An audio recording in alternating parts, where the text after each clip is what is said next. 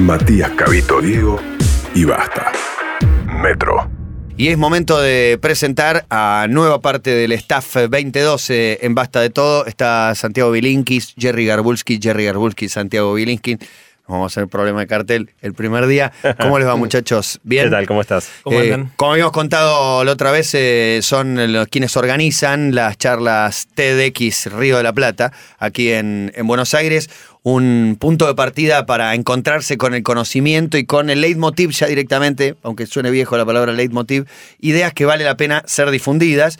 Y en esa línea nos encontramos con montones de personajes, eh, personas, testimonios y, y charlas que habían sido muy interesantes.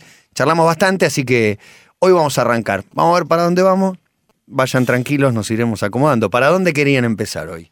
No sé si. Bueno, lo, lo que nos pasó en, en los Cherry. últimos meses y años, Diga. eh, mirando charlas de TED con Santi y con, con todo el equipo organizador, es que nos empezamos a enterar de cosas que no sabíamos que existían.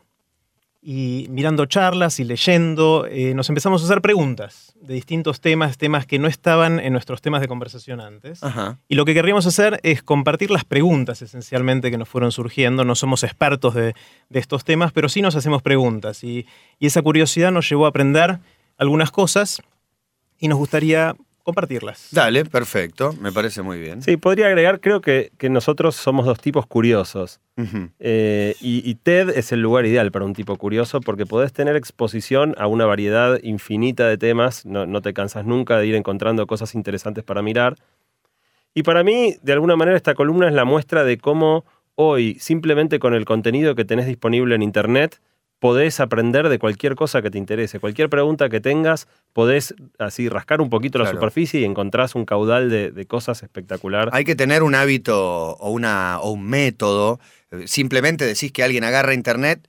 Obviamente que el contenido está, pero ¿cómo haces para, para incorporarlo, para que eso se transforme en conocimiento? Porque hay mucha pereza también o, o- o mucha dificultad o desconocimiento para buscar. Yo creo que no, sabí, no sabría cómo hacer para, no sé, hacer una carrera entera en- de, de- de historiador y el, el contenido está seguramente en internet. Sí, parte, eso es parte de lo que es genial de TED. TED son todas charlas de 18 minutos, que es un, un tiempo justo, ¿no? No es demasiado corto, te da tiempo de decir algo interesante, pero a la vez suficientemente breve como para no pasarte mirando algo de una hora.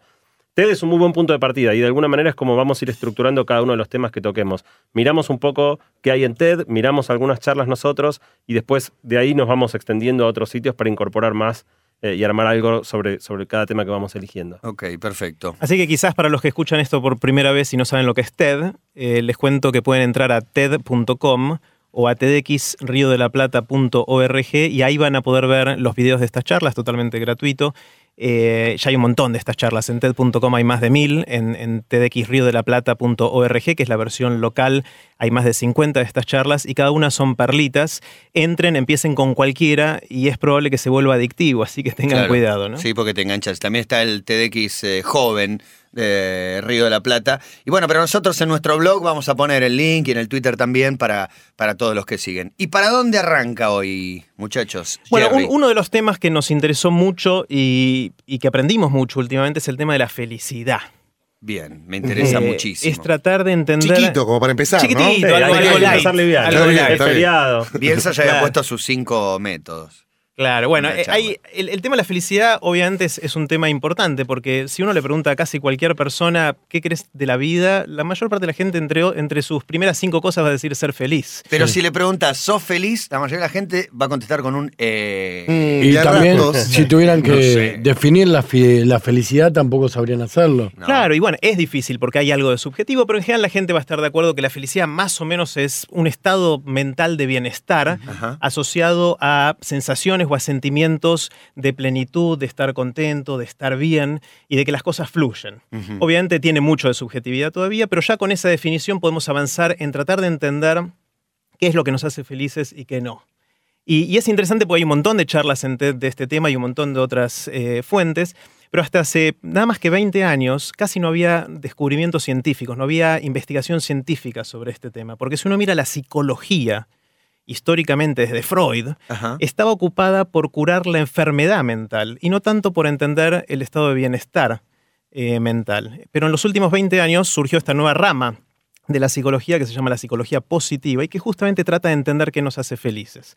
Entonces lo que querríamos compartir hoy, con ustedes es algunos de los primeros aprendizajes de esta nueva ciencia. Obviamente está en pañales, con lo cual mucho de lo que vamos a compartir ahora es súper preliminar y probablemente a algunos les resuenen algunas cosas más que otras, pero igual creemos que algunas de estas están buenas. No, pero está buenísimo ya el tema y es eh, un descubrimiento también, eh, interpretar que la psicología se ocupaba de curar la enfermedad más que de la felicidad y coincide con estos tiempos más hedonistas, donde antes la relación era con el sufrimiento y el trabajo y la obligación y ya me parece parece que nos hemos liberado de una carga enorme y nos dedicamos a tratar de ser felices, pasarla bien, incluso a costos altos en algunos casos. Bueno, y hay, tres principales aprendizajes. Eh, el primero es que el estado de felicidad de una dada persona no varía tanto a lo largo de su vida.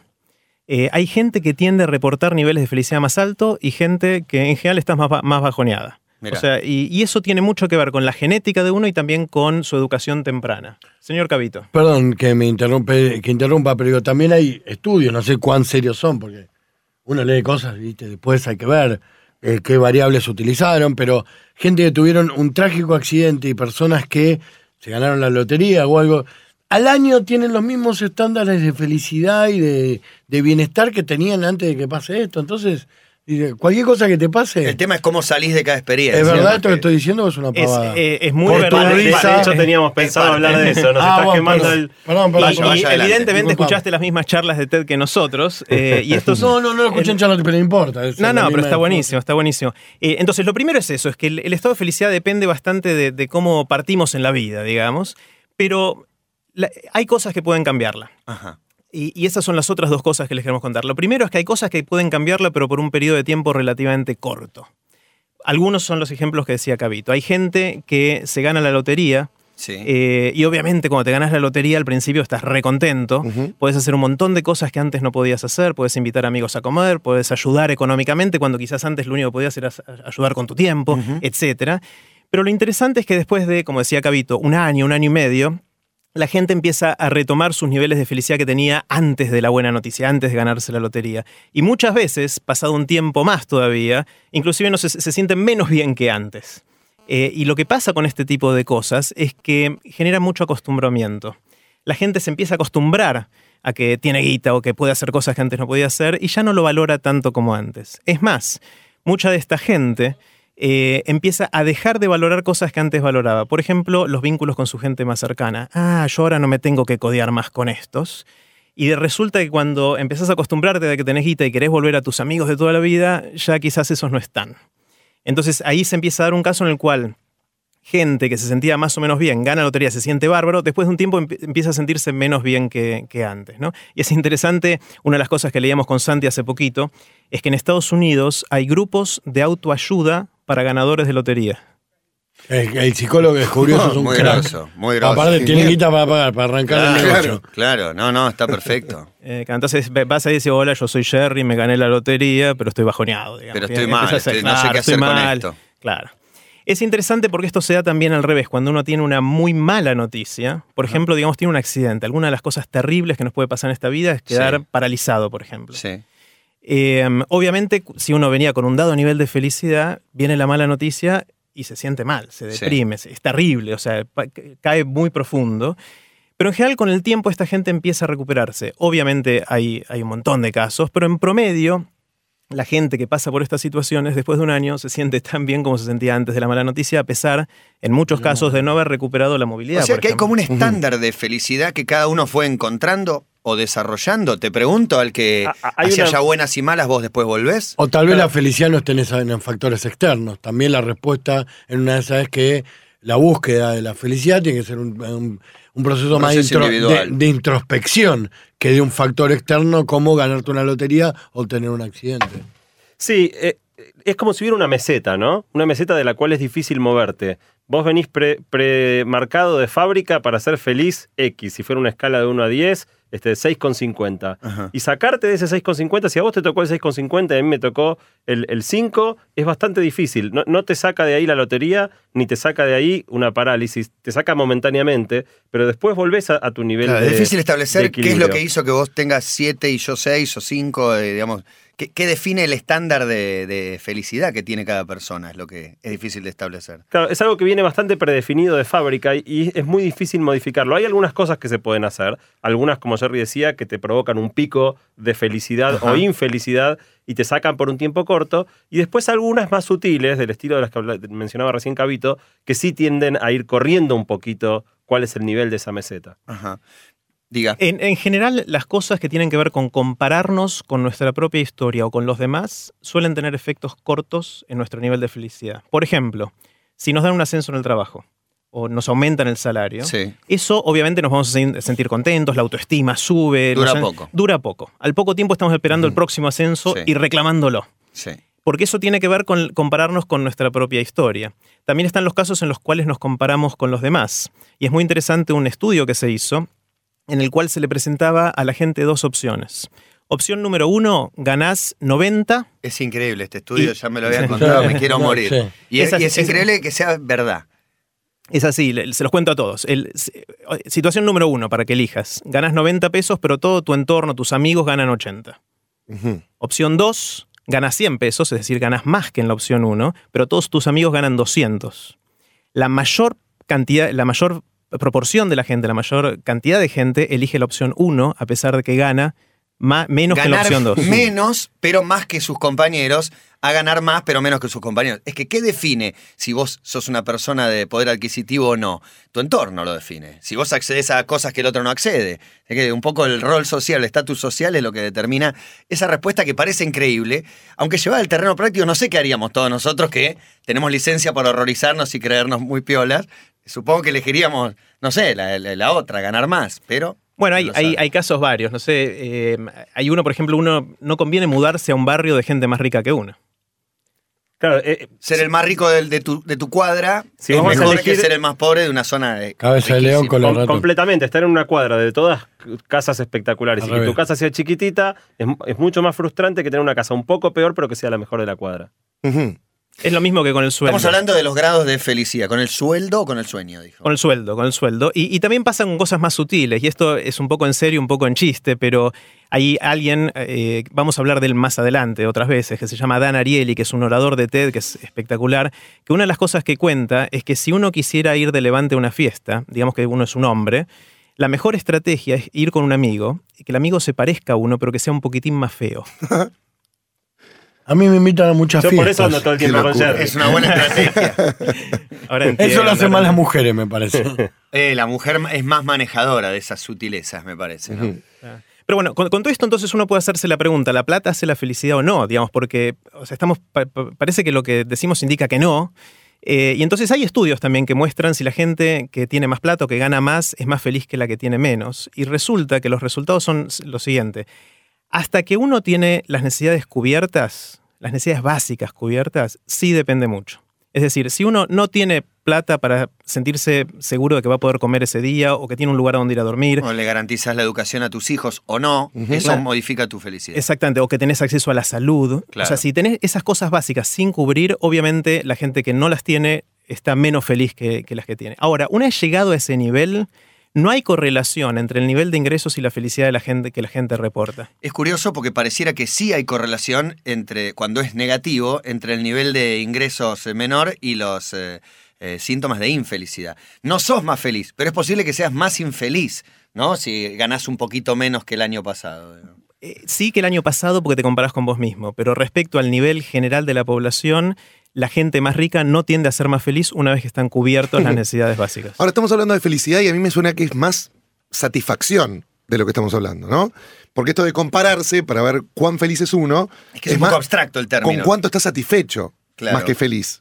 Porque en otro extremo también está la predisposición genética, vos hablabas, Santi, de el tema de, de venimos de fábrica con un estándar de felicidad. Y se habla también que en la genética hay como un, hay un gen relacionado a la depresión. O sea, tiene que ver esto con lo otro. Claro, sí, claramente. la depresión es hereditaria. Gente que es depresiva, eso es una locura. Pero también se desarrolla. También, también, pero también si, si tu papá o tu mamá sufrió de depresión, Tenés tenés, más chances, posibilidades. tenés muchas posibilidades. de tener. Hay, hay un gran debate de cuántas de estas cosas son genéticas o adquiridas durante la vida. Eh, en lo que hay consenso es que probablemente la felicidad es una combinación de ambas. Obviamente la vida de cada uno es muy distinta y será una combinación en distintas proporciones, pero seguramente ambas influyen en ese nivel eh, promedio que tenemos durante nuestra vida. ¿no? Me Ahora, a- acordaba- a, mí lo que me parece muy interesante de esto es que esto tiene consecuencias prácticas, no es, no es ciencia abstracta, ¿no? O sea, si querés ser más feliz en la vida, la mayoría nos pasamos la vida corriendo atrás del dinero pensando que el dinero nos va a dar felicidad. Sí. Y no es así.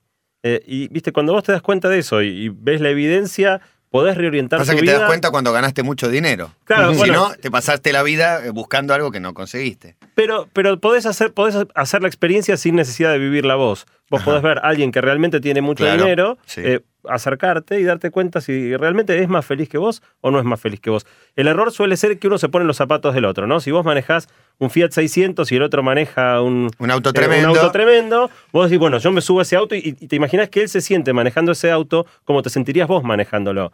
Y vos te sentís de esa manera porque no lo manejás cotidianamente. Lalo miren la nota de Brando otra vez decía el hombre es una máquina de aprender y se acostumbra a todo. O sea, todo. si mañana los coches vuelan, la sorpresa dura tres días y después ya está, vuelan. Ya está, ya te acostumbras.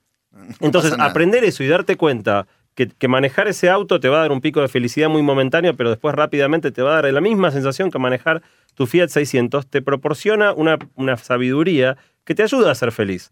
Eh, y, y lo mismo el ejemplo que daba Jerry antes, esto de, de elegir ganar menos, pero ver de quién Claro, te rodeas. Son cosas que, que si uno tiene en cuenta est- esto al momento de tomar decisiones importantes, ¿no? Te vas a comprar una casa en un barrio. Bueno, ¿cómo elegís el barrio donde vas a vivir? Ayuda, ayuda a sentirte son- mejor. Son decisiones que estas sí afectan tu nivel de felicidad, ya no por un periodo corto, sino por el resto de tu vida. Claro, claro. Hay, hay gente que, que compara esta sensación de estar buscando el próximo ascenso con estar corriendo en una cinta de los gimnasios, las cintas Sí. fijas, y, y hay una zanahoria delante a la cual uno quiere llegar, está, no puede agarrarla con la mano, está un poco más lejos, y la cinta va cada vez más rápido. Y esa es nuestra vida. Y, queremos de nuevo la, zanahoria. A veces la, alcanzamos y la cambian rápido por una zanahoria más grande y de nuevo sentimos que no nos da el aire. Eh, y mucha gente está en esta vorágine en la cual nos metimos nosotros mismos, eh, pero típicamente esa no es la fórmula para sentirse bien en el largo plazo. Pues está siempre esperando el, próximo objetivo o lo próximo que va a llegar.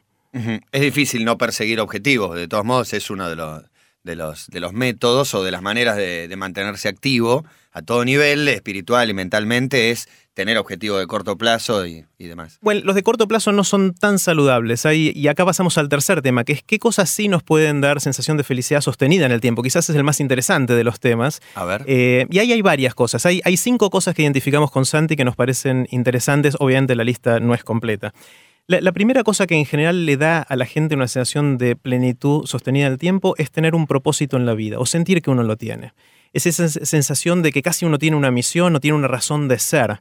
Eh, obviamente hay de todos los gustos. Hay gente que lo encuentra en la religión, hay gente que lo encuentra en el trabajo, hay gente que lo encuentra en su familia, eh, o En el tratar- amor. en el amor o en tratar de cambiar el mundo de alguna manera. Cada uno lo busca de su manera. Pero en general la gente que dice yo sueño con esto o quiero lograr esto en mi vida, no el año que viene, en mi vida, esa gente que en promedio reporta niveles de bienestar subjetivo, personal, felicidad más altos que el, que el resto de la gente. Eso es, eso es lo primero. Mirá qué importante y qué presión para la, la enorme masa de jóvenes eh, que está buscando qué es lo que quiere. Para algunos se le impone como una verdad y no hace falta ni buscarlo porque ya está adelante suyo. Y para otros la búsqueda se convierte en, la- en una trampa, ¿no? Porque buscando entras por puertas equivocadas en las que falsamente crees que, que ese es el camino. Eh, es un tema que me reinteresa también, la Y aparte porque chocás con un orientación montón de vocacional. frustraciones, ¿no? Una Uf, vez que te te das cuenta abajo. que no era eso lo que querías hacer de tu vida. Perdí dos años con- estudiando Claro. esto. Bueno, una de las cosas que nos pasa en TEDx Río de la Plata, especialmente cuando hacemos los eventos para jóvenes, es que mucha gente sale de ese evento diciendo, me acabo de dar cuenta que lo que pensaba que iba a hacer con mi vida no era lo que me iba a hacer feliz. Y, y pegué Tiene ese una- efecto una- fascinador también las charlas de TED. tiene ese efecto también, pero eh, la idea es, es bombardear con estímulos muy diferentes de los temas más variados y que la gente después pueda tomar sus decisiones, ¿no? Igual, un, un dato para mí muy interesante es, digamos, una vez me pasó con una persona, se me acercó y me dijo, sabes que estoy muy indeciso qué hacer con mi vida, no sé si hacer A, si hacer B. Eh, y yo, un poco provocándola, pero le dije, lanza una moneda. Lanza una moneda y si sale cara, haces A, y si sale seca, haces B.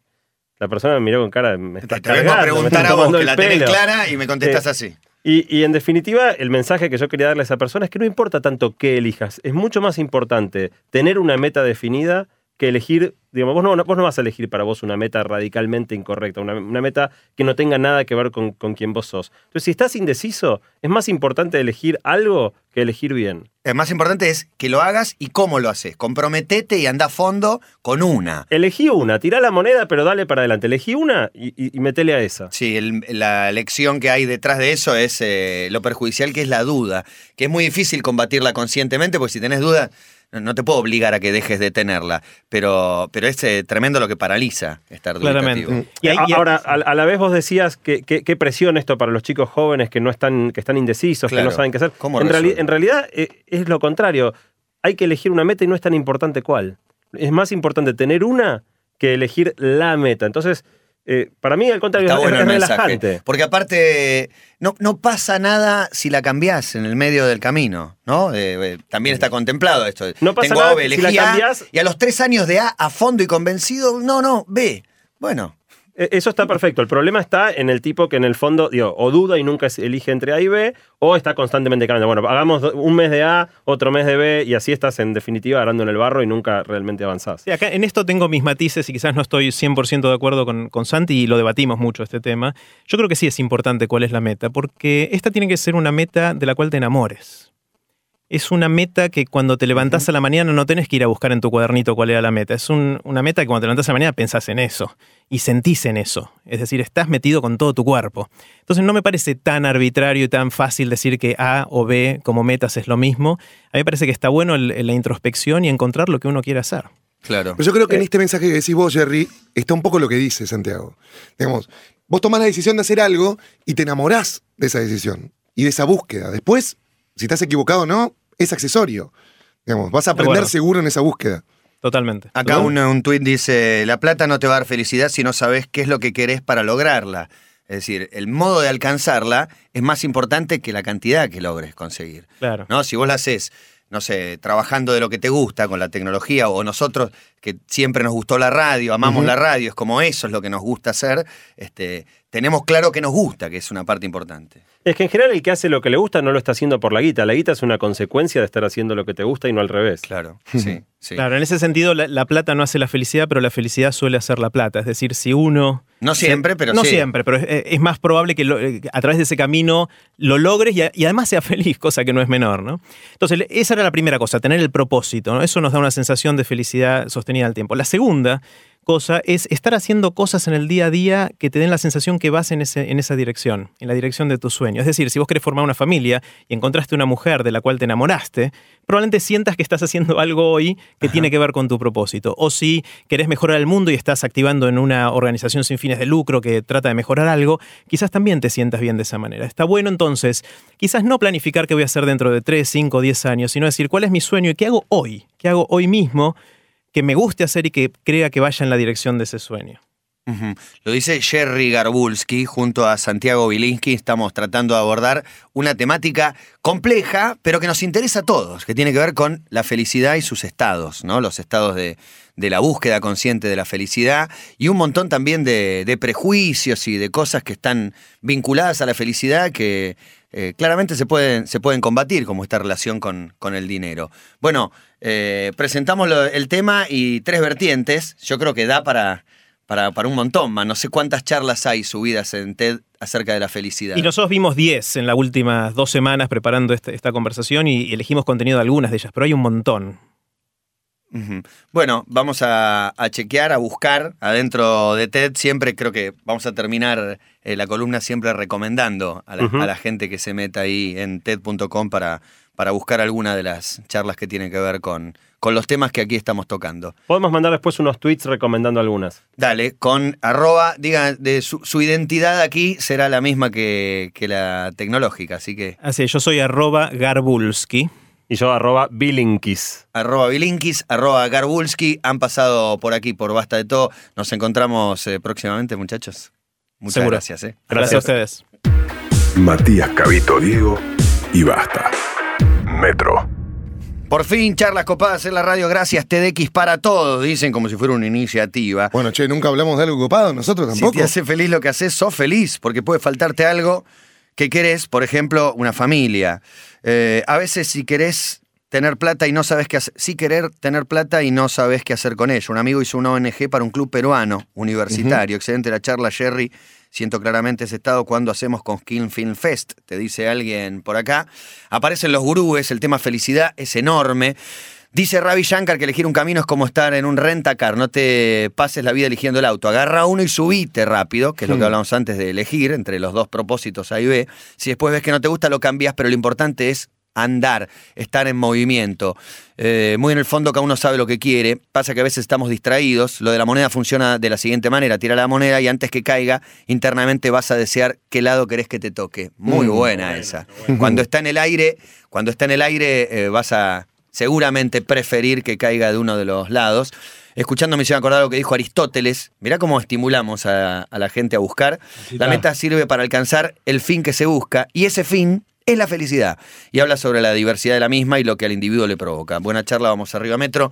Seguimos aquí con Jerry y con Santi. ¿Tenés tweets por ahí también? Sí, el Juan K. cita a Christopher McCandless, dice la gran frase, la felicidad es completa cuando es compartida. También existe ¿No? eso, ¿verdad? Eh, Claramente, y ese es, ese es el tercer caso de cosas que nos pueden dar felicidad en el largo plazo que tiene que ver con los vínculos, la gente que nos rodea, qué tal son los vínculos con la gente, con nuestros amigos, familiares, etcétera. Y resulta que la gente que tiene vínculos más estrechos y de mayor calidad siente, se siente mejor, se siente mejor a largo plazo. Hicieron este estudio que a mí me pareció interesante al menos, que es, eh, le preguntaron a un montón de gente si se siente feliz o no, y resulta que la gente religiosa, en promedio, dice sentirse un poquito más feliz que la gente no religiosa. En promedio, obviamente hay de todo, pero el promedio es así.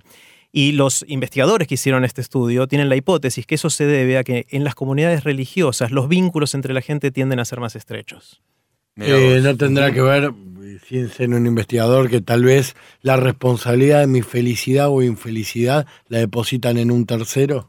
Puede, puede influir también. eh, estos están haciendo ahora otro, otra investigación para tratar de probar o Determinar- no esta claro, porque si eh, los más religiosos, el, eh, si querés, si hay premio y castigo, si lo hubiera, este, el premio y el castigo no pasa a no depender de uno mismo, con lo cual mi felicidad no depende de mí, sino de lo que el Señor o el nombre que le quieras poner a la divinidad decida para con mi vida, con lo cual Uno se relaja en esos por casos. ahí relajan un poco Pero en el más. caso de los religiosos también, citando a Carlitos Bala, la felicidad empieza con su fe. Vamos a Aristóteles ¿No? a Carlitos Balá sin Pero no, escala. no, no, posta, digo, en, en su fe depositan esa búsqueda de la que hablábamos antes, del Claro. sentido de su vida.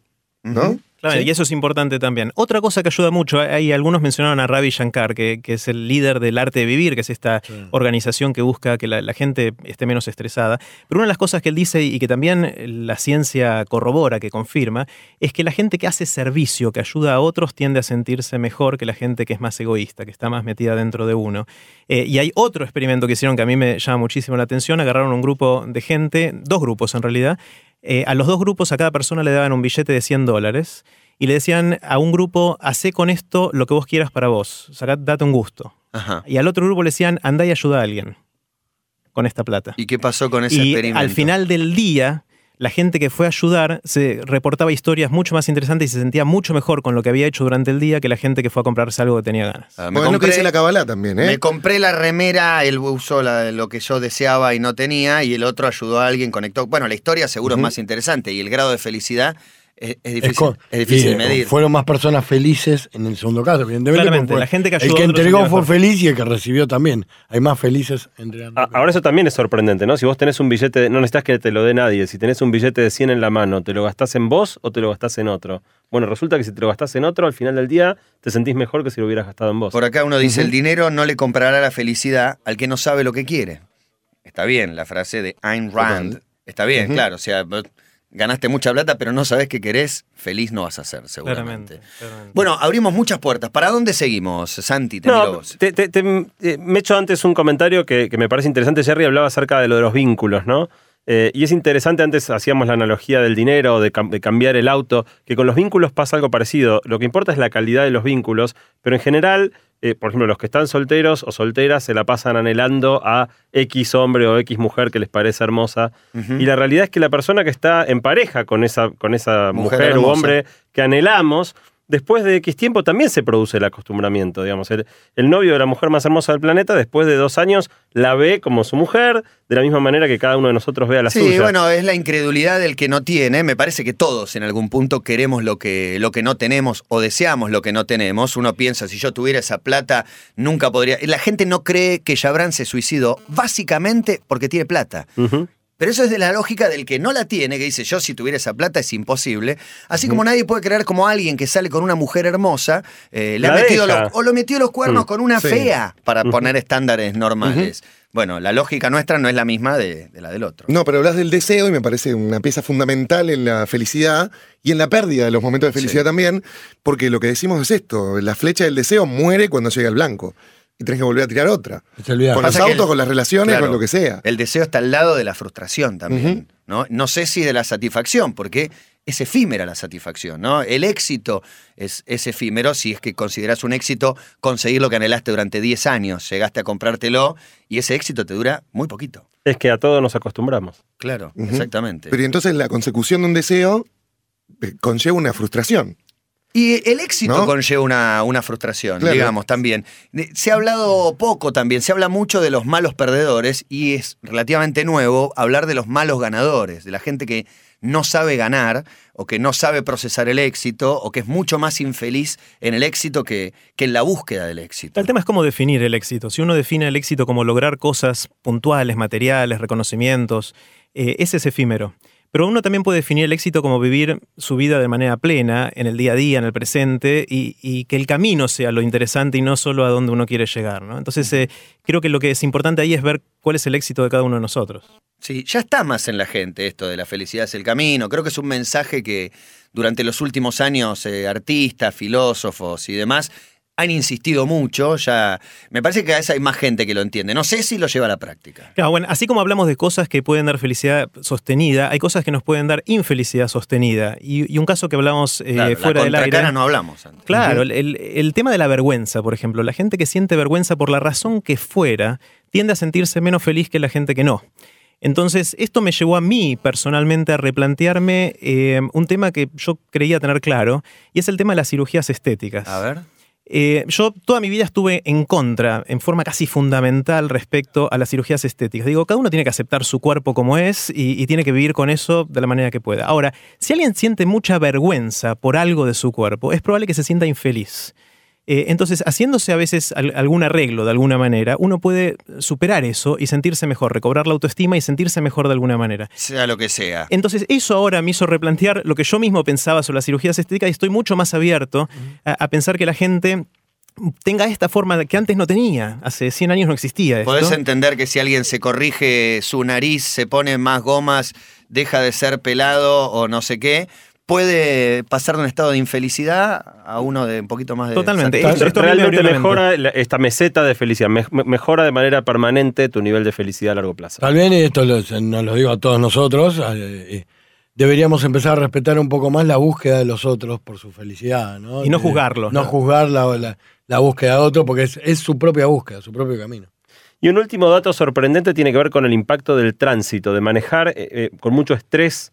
Eh, también si uno vive en un lugar y trabaja en otro que te obliga cotidianamente a pasar una situación eh, X cantidad de horas Problema de las entre la ida y la vuelta eh, en situaciones de alto estrés, eso también tiene un nivel permanente, reduce de manera permanente la felicidad. Por eso elegir dónde uno vive para no someterse a situaciones de estrés, a la ida y vuelta todos los días al, a- al lugar de trabajo. Es curioso es porque muy importante. la tendencia mundial es eh, sea feliz, váyase a vivir a las afueras, de París, de Madrid, de Nueva York o de Buenos Aires. ¿no? Vivir en Pilar, sí o no, sería la pregunta que me decía en el corte. Claro, claro. Y, y uno cuando se muda a Pilar o al lugar donde fuera dice, bueno, tengo una mejor casa, estoy Mejor, mejor. calidad de vida, se dice. Claro, el tema es que eso sí genera acostumbramiento. Entonces yo logré esa mejora en mi, mi calidad de vida, pero después de un año ya no la valoro tanto. Sin embargo, el estrés de tener que manejar al centro, si es lo que me toca hacer, eso perdura en el tiempo. Entonces, En eh, hora pico, ¿no? En hora pico, por supuesto. Sí, sí, sobre Entonces, eh, mudarse a un barrio lejano, digamos, puede ser una, una sensación de felicidad de corto plazo y a largo plazo puede patear en contra de alguna manera. ¿Hay algún mensaje por ahí? Póngalo, Sopita, que estamos escuchando todos con auriculares. Hola chicos de Basta, habla Luli. Bueno, estaba escuchando el tema de la felicidad y me hizo acordar la película Into the Wild, lo que en castellano sería En lo salvaje. Eh, es un chico que trata de despojarse de todo lo material y que bueno, no es, no es feliz con lo que tiene. Y bueno, no quiero en realidad contar el final, pero termina con una frase que hace un ratito la dijeron, este, que dice, happiness is only real when it's shared, que significa la felicidad es solo real cuando es compartida. Y la verdad que en mi caso es así, es así, chicos. Bueno, los felicito por el programa y la verdad es que es muy bueno el tema. Un beso. Siento, Luli, que tenés un nudo en la garganta mientras dejas todo esto, Mm. porque cuando tocan las emociones tan profundas, uno trata de hacerse el valiente, lo digo por mí, abordando estos temas, y a veces estás tecleando, ¿no? Con, con la voz así un poquito quebrada. Eh, me encanta escuchar. Bueno, eh, ¿qué otra vuelta le damos a, a este tema de la felicidad y de la infelicidad? De, lo, de, de la mezcla, cuando hablaba Diego de sentirse satisfecho, no sé si es lo mismo que ser feliz, se confunden con otras palabras. Yo pienso que el que busca diversión eh, cree que busca felicidad, pero es lo mismo satisfecho que feliz, divertido que feliz, entretenido que feliz. Bueno, hay, hay una gran discusión eh, entre la gente que hace investigación respecto a la distinción de estar feliz respecto a la vida de uno Ajá. y estar feliz en la vida de uno. Es decir, vamos de nuevo, vamos. vamos de nuevo, vamos ¿Cómo a sería? explicarlo. Uno, una es la felicidad que uno siente instantánea. Estoy vivenciando algo ahora que me hace sentir bien. Y lo otro es estar feliz respecto a nuestra vida, que tiene que ver con el cuento que nos contamos a nosotros mismos. El y todo. el todo. Que nos- el cuento que nos contamos de nuestra vida a nosotros mismos y a, nuestra, a la gente que nos rodea. Eh, hay gente que puede decir, estoy re contento con mi vida, pues fui logrando cosas, fui haciendo cosas, tengo lo que fuera, pero ayer la pasé mal.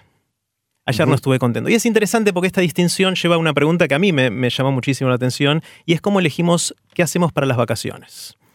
Eh, um, ¿Lo elegimos por la experiencia que creemos que vamos a tener en el lugar de vacaciones o lo elegimos por el recuerdo que nos va a quedar después de esas vacaciones? Uy, hay de todo, hay de todo, ¿no? Y, y es verdad, pero no sé, hay quien va todos los veranos a la misma playa, a la misma casa, alquila la misma carpa y va exactamente haciendo lo mismo y quien solo se divierte cambiando de destino. Yo me apuro a responder que la segunda opción es la que más me atrae. ¿Qué te deja?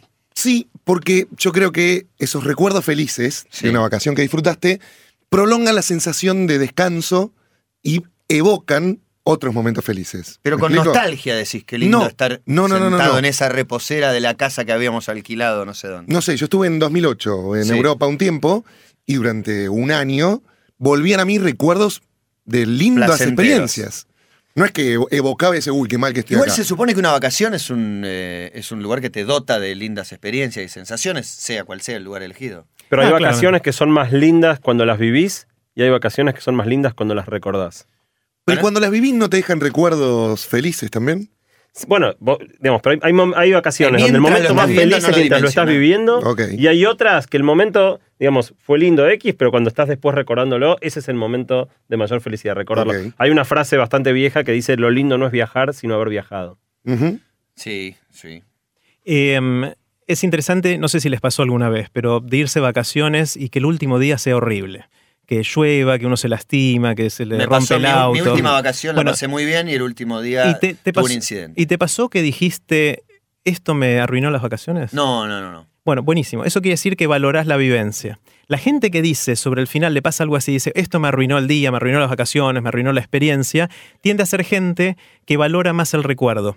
Porque en general nos- tendemos a recordar más el final de las cosas. Claro. Entonces, esa es una forma de testear de en dónde estamos cada uno de nosotros. ¿no? Lo que sí tenía claro es que todo el descanso que, que yo anhelaba y necesitaba se me fue en un día porque concretamente un perro le mordió la cara a mi hijo. Fue un, un pequeño incidente que no trajo ninguna consecuencia mayor más que el mal momento que, que vivimos. Y una persona ahí también, este, todos hablábamos de, ¿viste, de qué va a pasar ahora y el perro y las vacunas y, y demás. Y alguien me dijo, es importante ver cómo sale tu hijo de la experiencia. No me habló ya de- del trauma, dándolo por sentado, ni de las marcas, ni de la huella física, sino de que es una experiencia. Las, positivas y las negativas son experiencias que tenés que atravesar y podés salir muy fortalecido aún de una experiencia negativa, que yo creo que es lo que terminó pasando. Mi hijo no, no tiene secuelas, no le tiene miedo a los perros y- y demás. Bueno, para poner un ejemplo concreto de último día de vacaciones. Bueno, escuchamos algunos mensajes, leímos unos tweets y unos mails. Es el arranque, simplemente nosotros también estamos conociéndonos al aire para, para disfrutar y, y poder eh, entrarle a temas tan universales, tan gigantes, tan inabarcables, sabemos de entrada que hablando de la felicidad no vamos a arribar a una conclusión y a decirle cómo tienen que, que ser las cosas. Pero el desafío está buenísimo. Por eso, eh, Santi Bilinkis, me gustaría que nos digan qué les gustaría charlar la próxima vuelta que vengan. Bueno, te voy Temas adelantando chiquitos, cuando siempre. volvamos en dos semanas eh, cuál va a ser el tema que vamos a charlar. Eh, si yo les pregunto a ustedes cuántos años ustedes creen que van a vivir, seguramente. ¿Cuántos, cuántos, ¿Crees? crees- no, cuántos realmente crees que vas a vivir? Las respuestas seguramente vayan en el rango de los 70 a los 90 años. Sí. Si hay algún muy zarpado, puede llegar a decir 100 años, eh, pero nadie va a decir 200 o, o 500 años. Bueno, hay un tipo que tiene una charla de TED muy buena, que es un, un gerontólogo británico que se llama Aubrey de Grey. Este señor dice que la primera persona que va a vivir mil años ya nació. Y probablemente tiene alrededor de 40 años. Él cree que la gente de nuestra generación tiene la posibilidad de llegar a vivir mil años.